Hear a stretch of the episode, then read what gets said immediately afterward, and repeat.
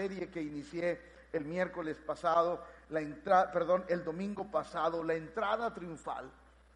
Creo que esta serie nos ha ayudado, nos ha bendecido, pero hoy quiero hablar de algo muy importante, por eso quise dejar este sermón que, que ya tenía preparando desde hace tiempo, pero lo quise dejar para el día de hoy. Hoy quiero cerrar con algo muy importante y quiero hacerle una pregunta a toda la iglesia. Usted nunca se ha pensado, si diremos, bueno, pues Cristo es Dios y tenía un propósito, pero ¿usted no ha pensado alguna vez por qué Cristo cuando vino a este mundo y sabía lo que le esperaba, por qué aún así decidió venir para cumplir un propósito? ¿Nunca se ha puesto a pensar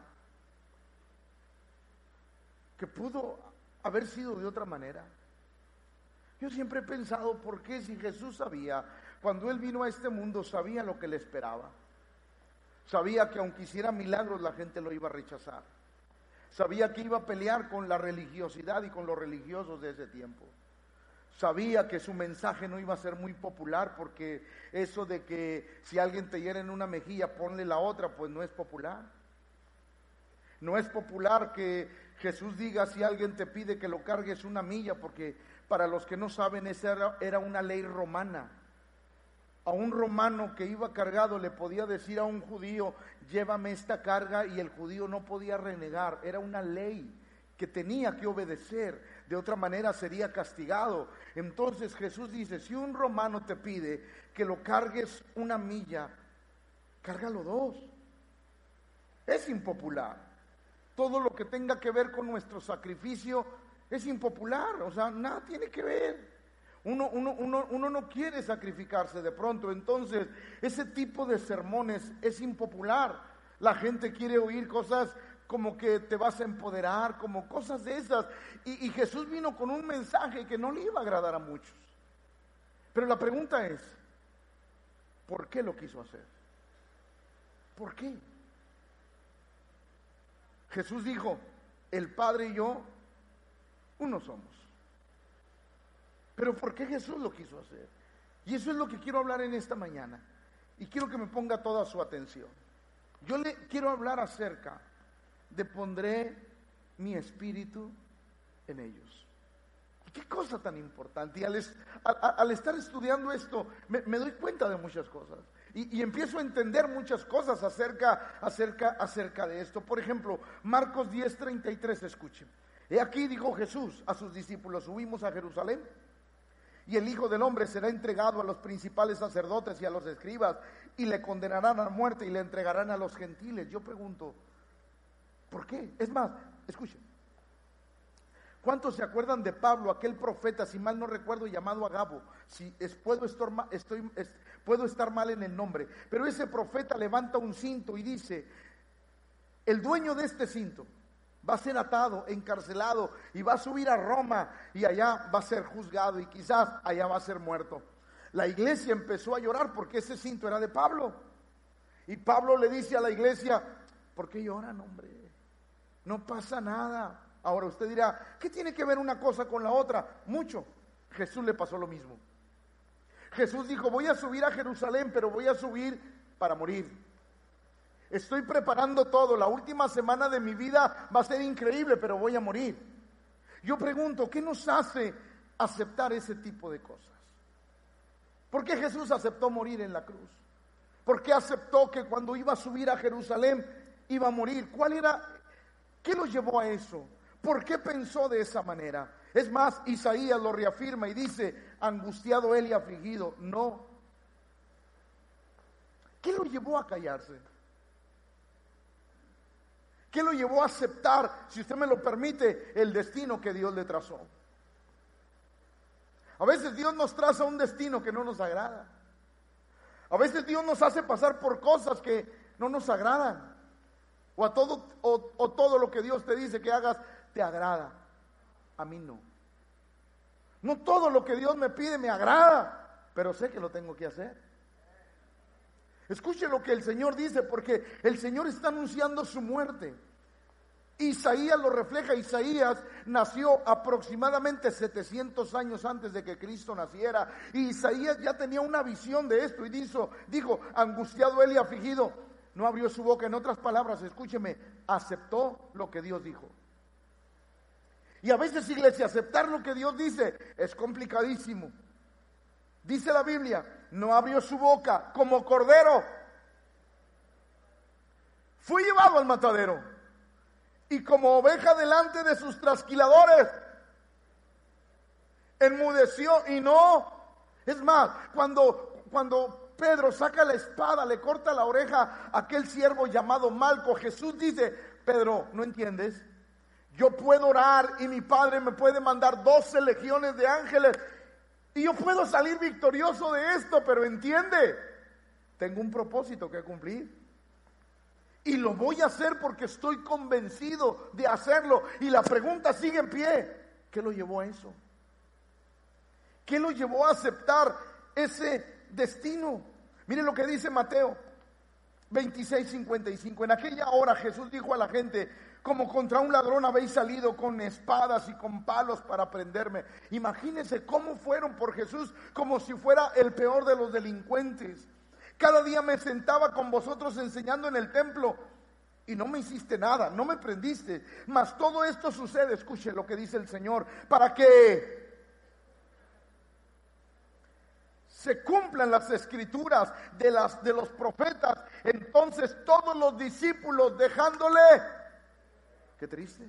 Imagínese usted, no solamente era que él iba, iba a venir, si usted me lo permite, humanamente para sufrir porque todo le daría la espalda, el, mundo religioso estaría en contra de él, subiría a Jerusalén para que lo maltrataran y luego sus seguidores lo abandonarían. Es un panorama horrible, feo, que a nadie nos gusta, pero que a veces hay que seguirlo. ¿Qué llevó a Jesús a soportar todo eso? Todavía, aparte de eso, Pedro se cumple lo que el Señor le dice.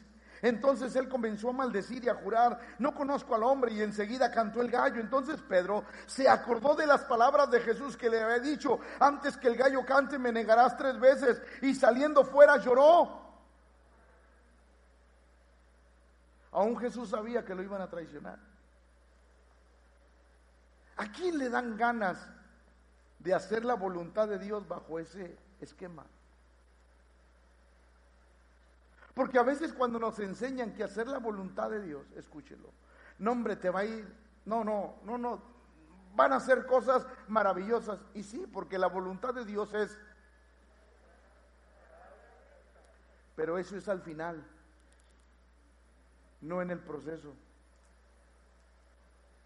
Va de nuevo, eso es al final, no en el proceso. Por eso, qué importante es entenderlo. De pronto nosotros Dios nos dice algo y wow, queremos hacerlo. Y no nos damos cuenta que va a haber dificultades. Pero insisto en la pregunta, ¿qué llevó a Jesús a aceptar esto? Creo que la respuesta empieza en Juan 10:30. Yo y el Padre, uno somos. Si Jesús no piensa como el Padre, no hace nada. Escúcheme bien, por favor. Si Jesús no piensa como el Padre, no sucede nada. Va de nuevo. Si Jesús no piensa como el Padre, no sucede nada. ¿Qué tiene que suceder para que nosotros que Dios nos hable y nos diga. Es más, ¿qué tiene que suceder cuando Elías se enfrentó a Acab y Acab lo buscaba para matarlo y cortarle la cabeza? ¿Qué tiene que suceder para que tú digas, Dios te diga, sabes una cosa, quiero que vayas delante de acá, pero acá me quieren matar. Si me ve, me va a cortar la cabeza. ¿Por qué? Porque había tres años y medio que no llovía y a causa de, la sequía habría hambre. Y, la sequía fue declarada por el profeta. Entonces, imagínense, Dios le dice, ve y preséntate acá. Y aquel, pero Señor, o sea, tú quieres que me maten. Ahí va. ¿Por qué Elías fue?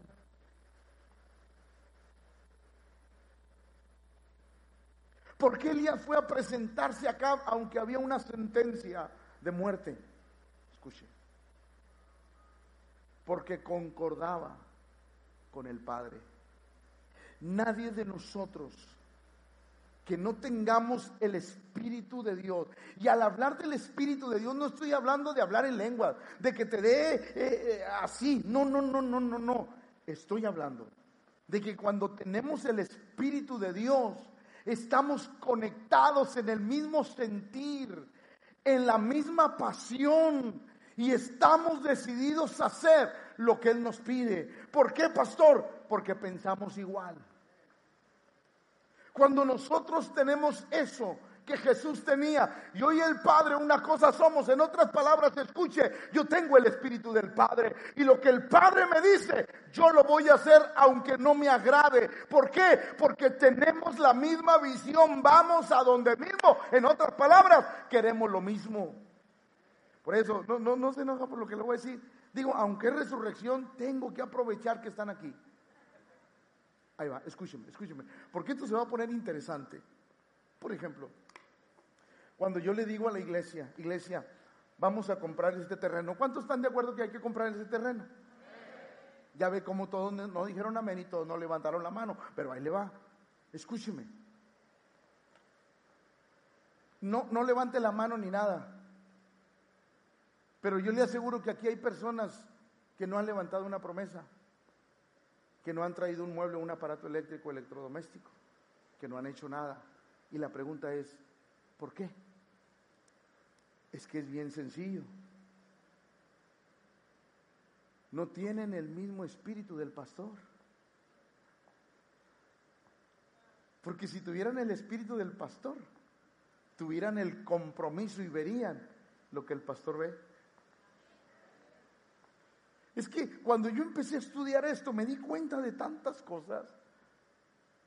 Que yo digo, cuando alguien está de acuerdo contigo en la visión que tú tienes y piensa como tú y dice, yo pienso como él. Usted dice, yo participo. Porque tenemos el mismo espíritu, el mismo deseo, el mismo anhelo. ¿Cuál es nuestro anhelo? Que esta casa sea de verdad la casa permanente de Dios. Que dentro de algunos años no nos saquen, sino que estemos aquí. ¿Por qué? Porque hicimos todo el esfuerzo, tenemos la misma visión y cuando la iglesia tiene la misma visión, cosas grandes pueden suceder. ¿Sabe qué es lo que más le afecta a una iglesia? Y Jesús lo dijo, un reino dividido.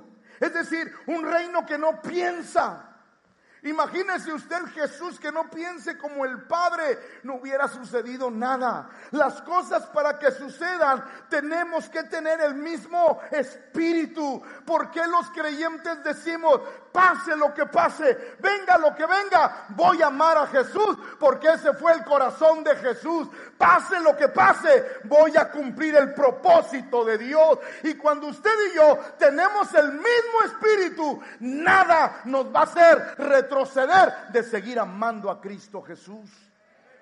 Por eso cuando la iglesia no tiene el mismo espíritu, la misma visión, algo sucede en nuestra vida, algo pasa dentro de nosotros. Ahora, ¿cómo podemos cumplir con los propósitos de Dios? Juan 17, 21. mire la oración de Jesús porque es impresionante para que todos sean. Ahí va, ahí va, ahí va. Sami, A lo mejor tú y yo podemos tener diferencia de opiniones, pero en lo que no tenemos diferencia es en el objetivo. Si, me comprendió, quizás yo puedo tener diferencias con el chente. Digo, para los que no saben, es el chente. Puedo tener diferencias de opinión pero no en la visión. Por ejemplo, si yo le dijera a usted ahorita mismo, hermano, lo veo en el arco. ¿Sí saben cuál es el arco? Ahora no me enseñé con qué. ¿Cuál es, pastor? ¿Sí sabe cuál es el arco? Levante la mano. Calzada y Pino Suárez. ¿Sí? Es Pino. Ahí está el arco. Chihuahua ni parece regio. Si yo le dijera a los hermanos, allá los espero, yo le aseguro que unos se irían por la autopista, irían todo y bajarían. Otros, otros irían por toda la Reynosa, vámonos. Todos iríamos quizás por diferente rumbo, pero el objetivo es llegar a donde mismo. Podemos tener diferencias de opiniones, pero no en el reino de Dios. El reino de Dios, por eso Jesús oró para que todos sean uno. Y no quiere decir, escuche, porque si usted revisa la Biblia, los apóstoles tuvieron broncas. Pero cuando Jesús dijo que todos sean uno, no hablaba que los dos andaban de manita sudada. No, hablaba Señor, que todos tengan la misma visión, el mismo espíritu, el mismo deseo, el mismo anhelo y el mismo objetivo. Unos de una manera, otros de otra manera, pero que a final de cuentas todos lleguen al mismo destino. Cuando nosotros tenemos el Espíritu de Dios, ese Espíritu que nos convence, nosotros vamos a llegar. Por eso cuando alguien dice, pastor, es que sabe una cosa, pastor, yo económicamente no estoy bien, pero sabe una cosa, yo creo en la visión y sabe una cosa, aquí traigo un mueble para que lo vendan. De formas diferentes llegamos al mismo objetivo. ¿Por qué? Porque tenemos un mismo espíritu. Vamos a donde mismo. Aquel que dice, ay, no, pues yo vengo a la iglesia porque pues no hay otra cerca. No hay otra que tenga clima. Usted viene, pero no coopera ni participa en nada. ¿Por qué, pastor? Porque no somos del mismo espíritu. Y qué interesante es la oración de Jesús, porque eso me dice, todos sean uno como tú, oh Padre en mí y yo que también todos ellos sean uno en nosotros. Es decir, no es tu visión, no es mi visión, es la visión de Dios. Va de nuevo. No es tu visión, no es mi visión, es la visión de Dios. Porque cuando todos somos uno, todos queremos ser uno con el Padre. Porque esa es la visión correcta. Dice, para que el mundo crea que tú me enviaste. Y una vez, Señor, que la gente ha logrado el mismo objetivo, el mundo va a creer que Dios está con nosotros, porque un reino unido va a prevalecer. Por eso qué importante es comprender lo que la Biblia dice. Y es más, Ezequiel escuche porque Ezequiel es interesante. Pondré dentro de vosotros mi espíritu. Escuche, escuche, escuche. No solamente, gente, cuando Dios habla de poner el espíritu, no solamente está hablando de, de, su espíritu en nosotros, está hablando de sus convicciones. Está hablando de sus deseos, está hablando de sus anhelos, está hablando de poner en nosotros lo que Él quiere. Por eso la Biblia dice que Dios pone en nosotros el querer como el hacer por su perfecta voluntad. Es decir, cuando Dios habla a Ezequiel le dice, voy a poner mi espíritu en ellos. Voy a poner mi espíritu en ellos. ¿Qué está diciendo Dios? Los voy a hacer que piensen de la misma manera, que tengan el mismo objetivo, que todos ellos quieran hacer lo que tú los estás llamando a hacer, porque es la única manera en que vamos a lograr las cosas. Pondré mi espíritu en ellos, escúchelo, y haré que andéis en mis estatutos y guardaréis mis preceptos y los pongáis por obra. Ah, qué interesante la palabra de Dios. Yo pondré mi espíritu y cuando Él pone tu espíritu, es decir, Él pone su anhelo, su deseo, te enseña el camino, tú dices, wow, ya sé, ya sé por dónde. Y, el cristiano, escuche, aquel creyente que tiene el Espíritu de Dios, y al hablar del Espíritu, escúchelo, no estoy hablando solo de, de, esa emoción que hay dentro de, ay pastor, pues es que ya hablé en lenguas, ay pastor, pues es que ya me caí. No, no, estoy hablando de convicciones. Dios te pone convicciones profundas en tu corazón. Por eso pueden venir a nuestra vida tantas situaciones, pero permanecemos de pie. ¿Por qué? Porque tenemos su Espíritu sus convicciones dentro de nuestra vida. Ezequiel lo dijo, el Señor le dijo, voy a poner mi espíritu en vosotros. Pero mire cómo lo dice Pablo.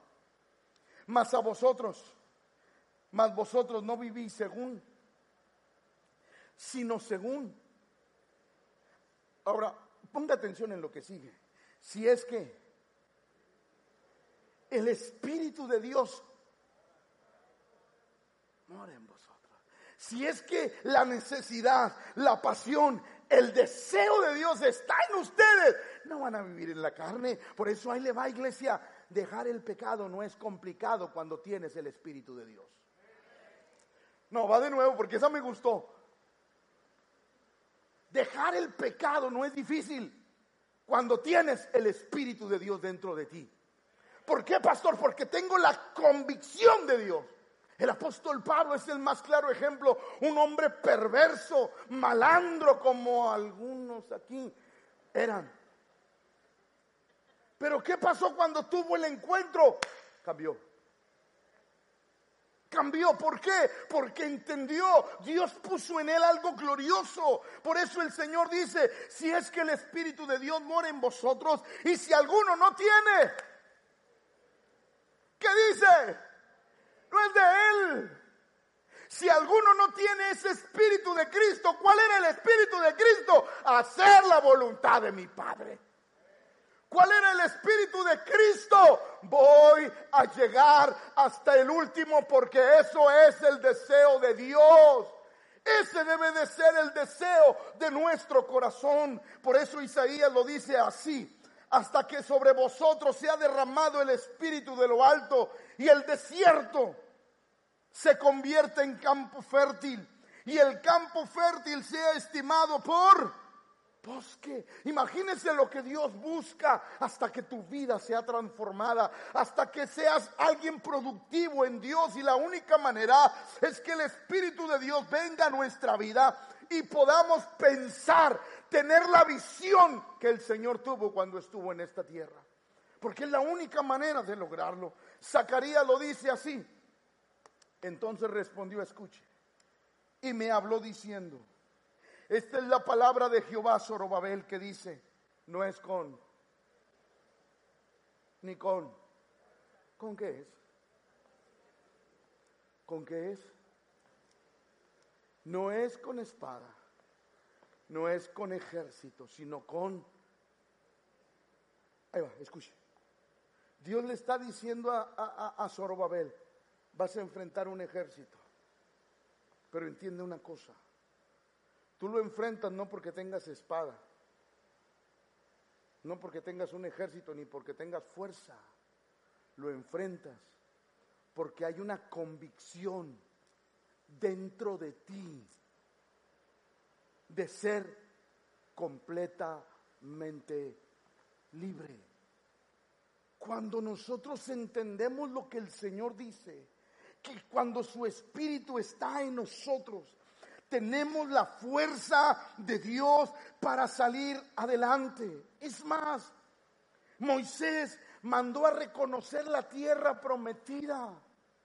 Moisés mandó a espías a reconocerla y según según la Biblia desde el desierto de Parán hasta Hebrón ellos fueron los espías, doce espías, cuarenta días, y reconocieron la tierra y dijeron, wow, qué hermosa tierra. Aproximadamente fueron 402 kilómetros los que recorrieron los espías desde, desde eh, el desierto hasta Hebrón. Aproximadamente se cree que fueron 402 kilómetros los que recorrieron reconociendo la tierra prometida. Escuche, y cuando llegaron, números 13:30 nos dice, entonces Caleb hizo al pueblo callar. ¿Por qué? Porque dijeron, wow, miren el fruto de la tierra. Es algo increíble, la tierra casi produce sola como Dios lo dijo. Es una tierra que fluye leche y miel. Pero llegaron los otros diez y dijeron, no, porque ahí hay gigantes. No, porque ahí viven los hijos de Anac. No podemos porque son más grandes que nosotros. Entonces Caleb hizo callar al pueblo delante de Moisés y dijo, subamos luego y tomemos posesión de ella, de la tierra, porque más podremos nosotros que ellos. Mas los varones que subieron con él dijeron, no podremos subir contra aquel pueblo porque es más fuerte que nosotros. Y luego Josué lo reafirma y dice, y mis hermanos, los que habían subido conmigo, hicieron desfallecer el corazón del pueblo, pero yo cumplí siguiendo a Jehová. Y vamos a ver lo que dijo Dios, pero a mi siervo Caleb, por cuanto... No, no quiero que lo diga fuerte, pero a mi siervo Caleb, por cuanto hubo en él ¿A qué se refiere Dios? ¿Que acaso los doce que fueron no eran principales? No eran, no, no, era gente que conocía, que había visto milagros. Claro que sí, la gente puede ver milagros, pero no puede tener el mismo espíritu. Escuche, el Señor le está diciendo a mi siervo Caleb, por cuanto hubo en el otro. Ahí va, ahí va, escuche, escuche, escuche. Escuche, escuche. Moisés, que era el líder, y Caleb tenían el mismo espíritu. Es pregunta. Va de nuevo. Moisés y Caleb tenían el mismo espíritu. ¿Por qué? ¿Por qué? Porque los dos dijeron, sí la podemos conquistar. Cuando la iglesia, escuche esto, tiene el mismo espíritu que el pastor. La iglesia dice, vamos a comprar el terreno.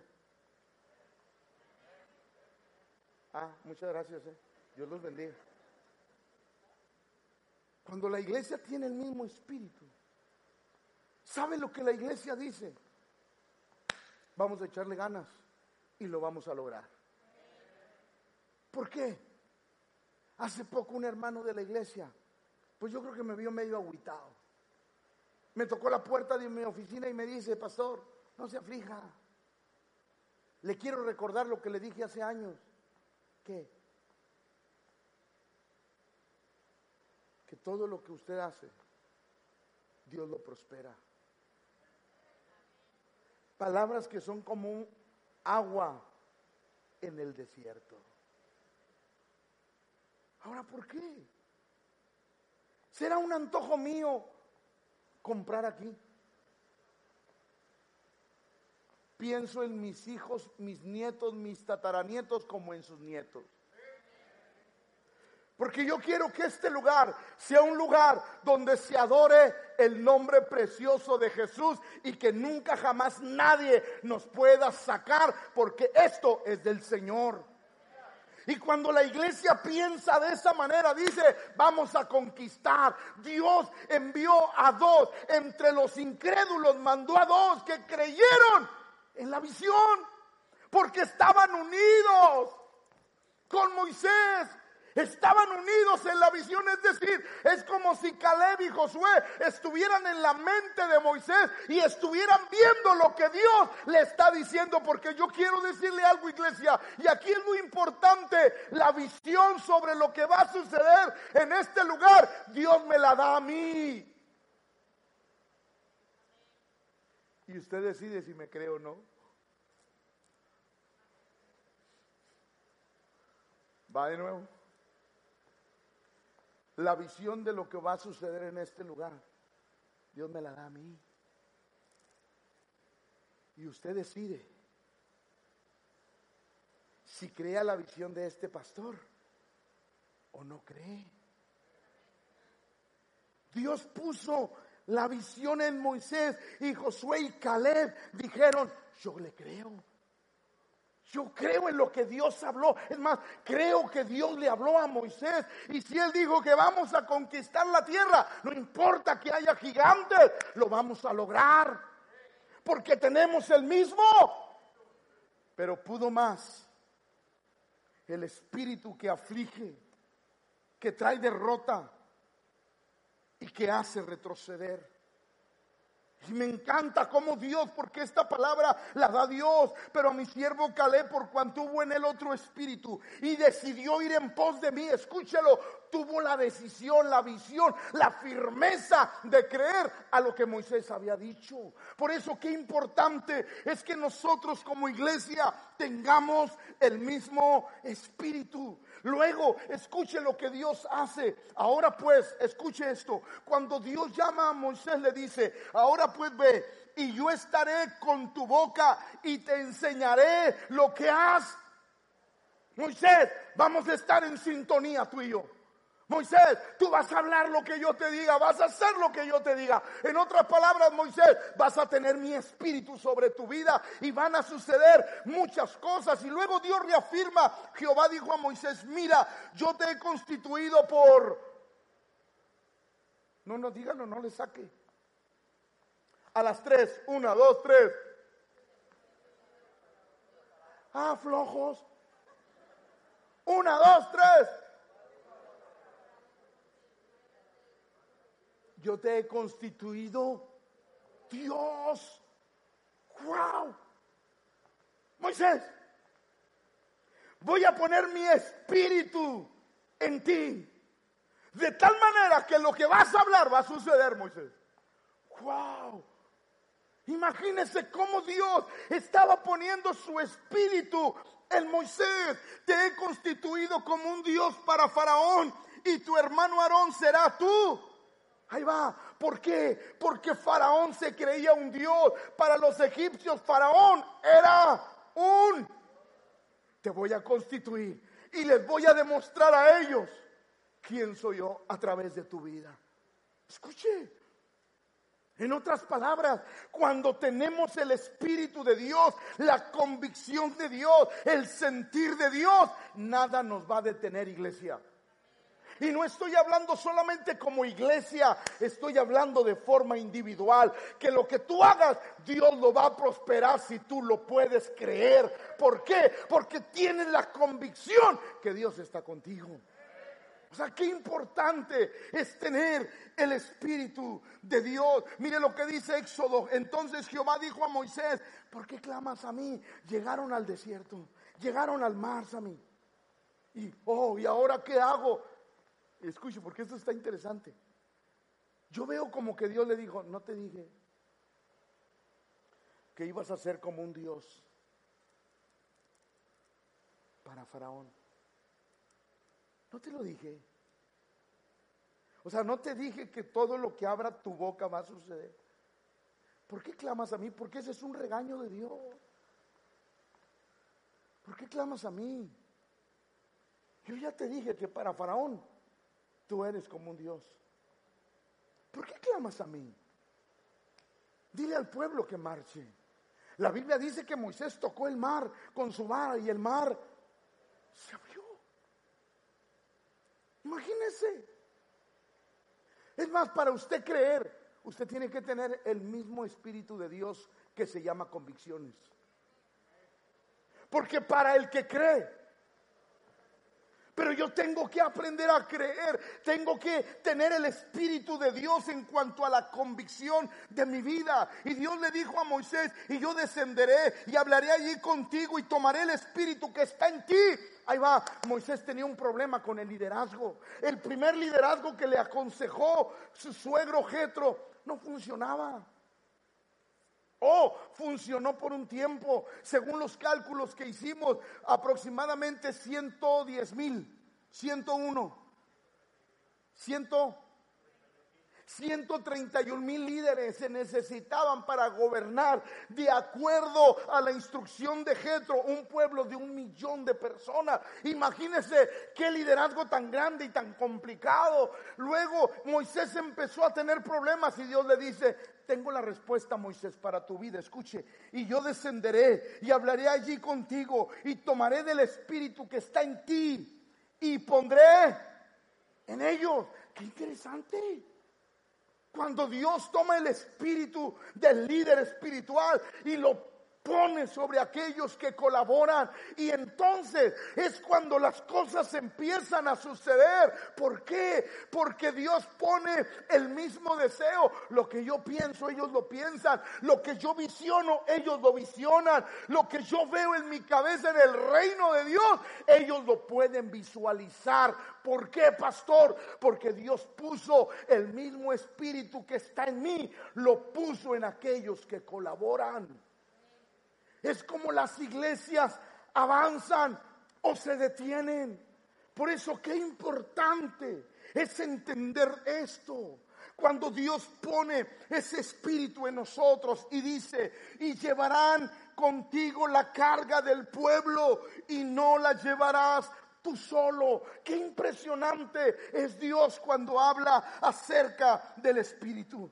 Entonces Jehová descendió en la nube y le habló y tomó del espíritu que estaba en él, en Moisés, y lo puso en los setenta varones ancianos. Wow.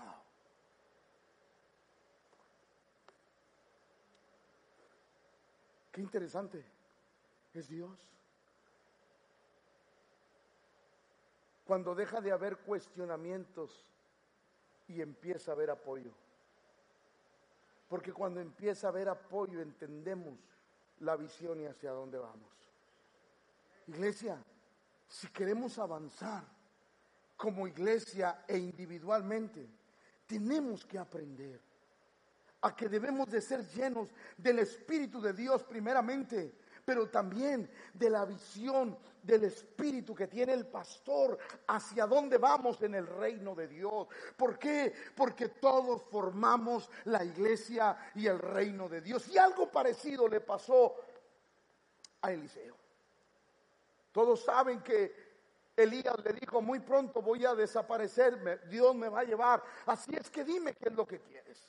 Tomando entonces Elías su manto, lo dobló y golpeó las aguas, las cuales se apartaron a un lado y a otro y pasaron ambos por lo seco. Y cuando habían pasado, Elías dijo a Eliseo, pide lo que quieras que haga por ti, antes que yo sea quitado de ti. Y dijo Eliseo, te ruego que una doble porción de tu espíritu esté. ¿Qué le pidió? La gente dice, ay pastor, pues es que, es que eh, eh, Eliseo quería ser poderoso como Elías. Escuche. Hay gente que tiene ministerios, dones, talentos. Y perdóneme lo que le voy a decir. ¿Me va a perdonar? Al cabo viene medio dormido, hombre, no pasa nada. Ni cuenta se va a dar de lo que voy a decir. Hay gente que tiene dones, talentos, ministerios, pero son flojos.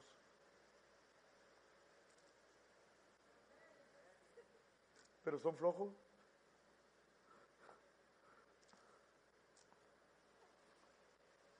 ¿Sí? Y creen que por lo que tienen son bendecidos. Y yo te digo, por lo que tienes, estás muy comprometido. El ministerio, lejos de decir, ¡ay, gracias Dios! Es como una bomba que traes en las manos, que te puede tronar si no lo pones a funcionar. Eliseo no le estaba pidiendo otra cosa más que, ¿sabes una cosa? Elías, yo quiero ser como tú. Intrépido, aguerrido. No le temía a nada ni a nadie. Era un hombre con una visión. Es más, de hecho, cuando Juan el Bautista decía que el espíritu de Elías estaba sobre él, imagínense qué importante era eh, era, eh, era Juan el Bautista y era Elías, qué importantes eran. Que eh, Eliseo dice, yo quiero una doble porción de tu espíritu, quiero ser como tú, pero corregido y aumentado. Quiero tener la pasión, el deseo, el trabajo, todo lo necesario. Es más, quiero pensar como tú, quiero hacer la obra de Dios como tú la haces, quiero ir y caminar contigo. porque Cuando Eliseo caminó con Elías no era un estorbo, era una bendición.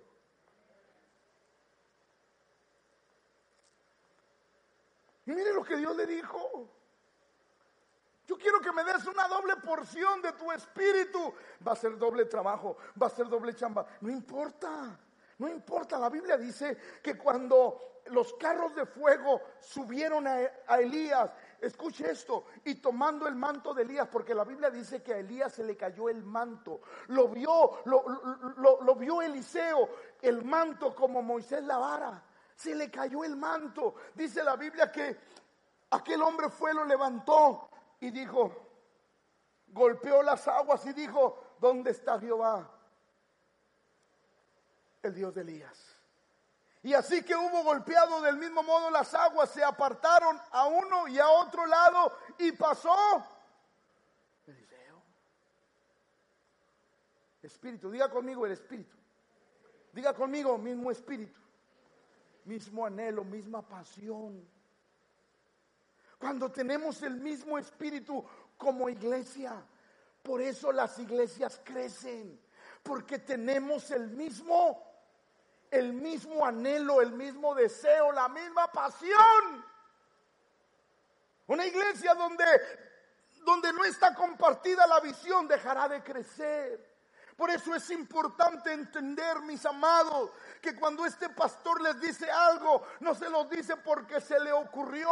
Tenemos una visión. Es más, mi visión es que dentro de algún tiempo vamos a tener que hacer cuatro o cinco reuniones en domingo en este lugar. Entre semana vamos a tener que hacer más. ¿Por qué? No hablo por la cantidad, hablo porque extenderemos el reino de Dios. Porque a final de cuentas, esa es la visión de Dios.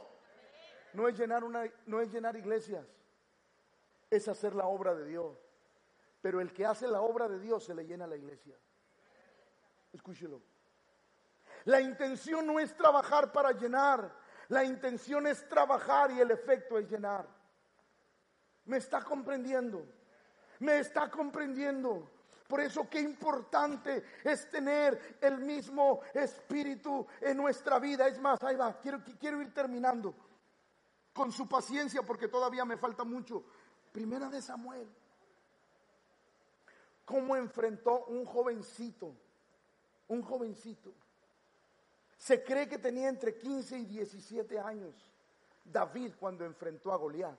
La pregunta es, ¿por qué lo enfrentó? Un hombre de casi tres metros de alto, que su, sola espada pesaba más de 80 kilos. ¿Cómo?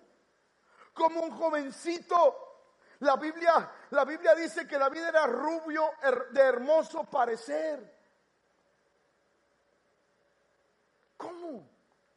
¿Cómo pudo enfrentar a un gigante? Y veamos lo que dice la Biblia. Y dijo David a Saúl, no desmaye el corazón de ninguna causa de él. Tu siervo irá y peleará contra este filisteo. Añadió David, Jehová, que me ha librado de las garras del león y de las garras del oso. Él también me librará de la mano de este filisteo. Y dijo Saúl, dijo David a Saúl, ve y Jehová esté. ¿Cómo? ¿Cómo fue eso? Un jovencito inexperto enfrenta a un guerrero adiestrado, preparado para la guerra. Pero escucha esto, iglesia. El Espíritu de Dios estaba en David. A muchos nos encanta que venga el Espíritu de Dios y que hablemos en lengua y que nos dé así como que, ah, otros que se caigan. Digo, qué bueno. Pero el mayor efecto del Espíritu Santo es cuando Él nos pone la visión que Cristo tiene sobre su iglesia. La mejor llenura del Espíritu Santo es cuando Él viene sobre nuestra vida y nos revela la obra preciosa de Cristo y nos motiva a seguir haciendo lo que Él empezó hace más de dos mil años porque esta obra no se ha terminado. Es más, escuche, Hechos capítulo 1, verso 8. ¿Qué dijo el Señor? No se vayan de Jerusalén. Quiero que se queden ahí. Y según las cuentas se quedaron 10 días en el aposento alto. No se vayan de Jerusalén, porque quiero que me sean testigos en Judea, en Samaria y hasta lo último. Así es que quédense ahí hasta que venga sobre vosotros el Espíritu. Pero recibiréis poder. ¿Poder para qué? ¿Sucedieron milagros el día del Pentecostés? No, ninguno, ni uno solo. ¿Cuál poder?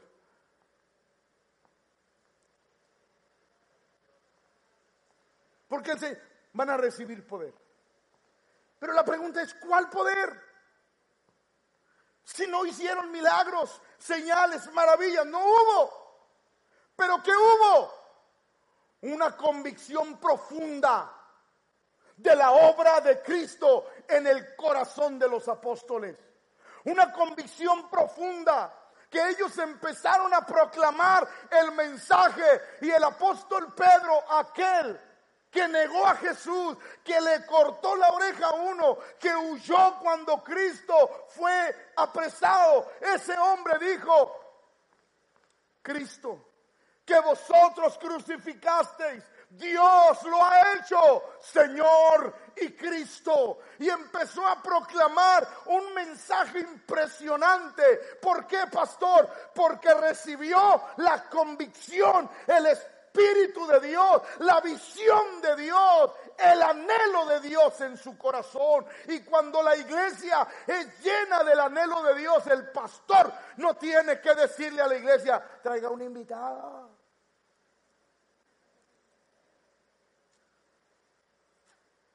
¿Por qué, pastor?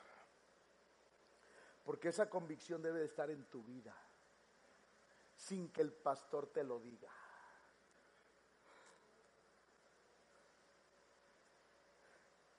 Si usted vive en unión libre, no es algo que el pastor se lo tenga que estar diciendo. Es algo que si usted tiene la convicción de Dios, lo corrige porque lo corrige sí o no. Porque llega la convicción, la manera de pensar de Dios, la convicción de Dios en nuestra vida empieza a llegar porque recibimos el Espíritu de Dios y es la única manera en que seremos testigos de Dios en este mundo, cuando tenemos las convicciones en nuestra vida y en nuestro corazón, cuando empezamos a pensar como el Señor piensa. Es más, la Biblia dice que Cristo, Lucas 3:22, y descendió cuando fue a las aguas bautismales y descendió el Espíritu Santo sobre él en forma corporal como paloma y vino una voz del cielo que decía, tú eres mi hijo amado, en ti tengo a un Jesús a mí. Tuvo que ser lleno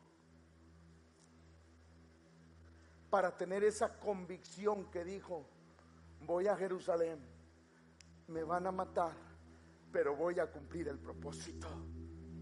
Tuvo que tener esa convicción profunda en su corazón para saber que eso iba a pasar.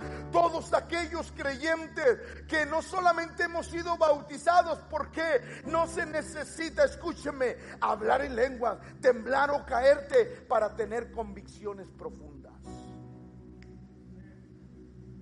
No lo necesita.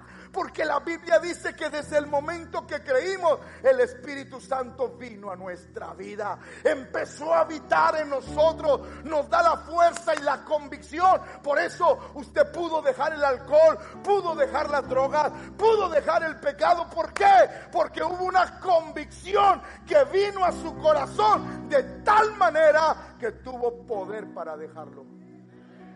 ¿Alguien me está comprendiendo? Cuando nosotros creemos en esto, cuando empiezan a suceder cosas. Jesús, habiendo dicho esto, sopló y les dijo, recibid el Espíritu Santo. Quiero terminar. Hechos 9, 15 al 17, escuchen. El Señor le dijo a Ananías, ve, porque Ananías no quería ir a orar por Saulo porque acababa de tener una experiencia con Cristo. El Señor le dijo, ve porque instrumento escogido me es este, para llevar mi nombre en presencia de los gentiles y de reyes eh, y de los hijos de Israel. Porque yo le mostraré cuánto le es necesario padecer por mi nombre. Fue entonces Ananías y entró en la casa y poniendo sobre él las manos dijo, hermano Saulo, el Señor Jesús que se te apareció en el camino por donde venía, me ha enviado para que recibas la vista y si Saulo, ese hombre peligroso, no hubiera recibido el Espíritu. Ahora, escuche, ahí dice la Biblia que él habló en lenguas, pero recibió una convicción profunda de la obra de Dios recibió una convicción profunda que empezó a ver el plan de Dios para este mundo. Empezó a ver cómo Dios veía este mundo de tal manera que Él entregó su vida por una convicción. Amada iglesia, para poder avanzar en la vida espiritual, en la vida cristiana. Es más, para que usted pueda avanzar en la vida cristiana, usted tiene que tener el Espíritu de Cristo, pensar como Cristo, hacer las cosas como Cristo, ver la visión que tuvo Cristo en la vida para poder hacer, para lograr algo como iglesia. Usted tiene que tener la visión del pastor, hacia dónde vamos, que el pastor dice eso y usted dice, yo creo en lo que el pastor dice y lo vamos a hacer. Son cosas que tiene que haber en el corazón para que la obra de Dios se dé. Y quiero decirles, quiero ir terminando, pero primero a los Corintios, escúchenme. Porque ¿quién? conoció la mente del Señor. Ahora escucha, escucha, escucha. ¿Quién, les, ¿Quién le instruirá? Son preguntas que quizás alguien dice no tienen respuesta, pero la respuesta viene ahí. Mas nosotros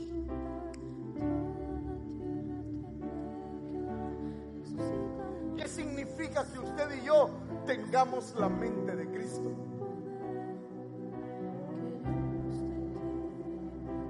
Tenemos la forma de pensar de Cristo, los anhelos de Cristo, la visión de Cristo, la forma de vida de Cristo, porque tenemos la mente. Pensamos como Cristo pensaría. Hacemos las cosas como Cristo las haría a Dios como Cristo lo buscaba.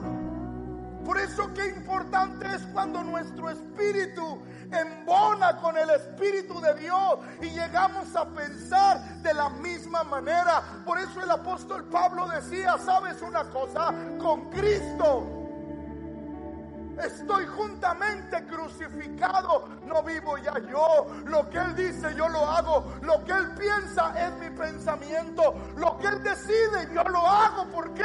Porque no vivo ya yo. Ya dejé de pensar por mí. Ahora Él me gobierna. Por eso qué importante es tener un mismo el salmista lo había entendido y decía, enséñame a hacer tu voluntad, porque tú eres tu buen espíritu, me guíe a tierra. Quiero terminar con Juan 19:30.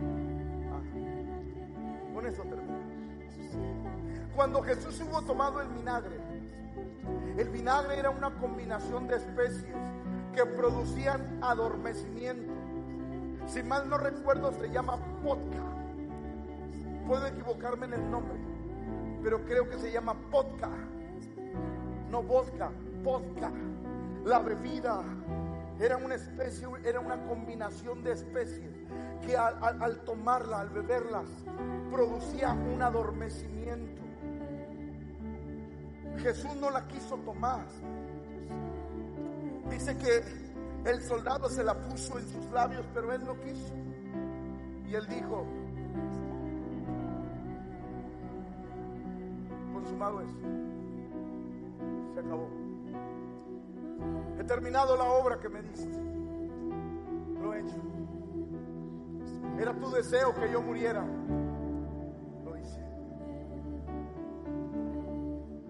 Era tu deseo que yo muriera. Ahí va iglesia. Es el deseo de Dios. Que usted y yo muramos creyendo en Él. Quiero que me escuche lo que voy a decir porque quiero terminar con esto. Dios quiere que usted y yo terminemos nuestros días en esta tierra creyendo en Él. Y que podamos decirle, Señor, consumado es. Porque cuando yo le diga consumado es, el Espíritu que levantó a Cristo de entre los muertos me va a asegurar la vida eterna para mi vida, porque tengo vida eterna, porque en esta vida su Espíritu me dio a todo lo bueno. Tuve el Espíritu de Cristo para seguir y hacer todo lo que Él me pidió, por lo tanto me espera la vida eterna amada iglesia, si no tenemos el Espíritu de Cristo, y al hablar del Espíritu estoy hablando de convicciones, de una misma visión como iglesia, no llegaremos a ningún lugar. Si usted no piensa como Cristo, no va a llegar a ningún lugar. La única manera de llegar a un lugar es teniendo el mismo Así es que ojalá y esta mañana tengamos convicciones profundas en nuestro corazón. Póngase de pie, por.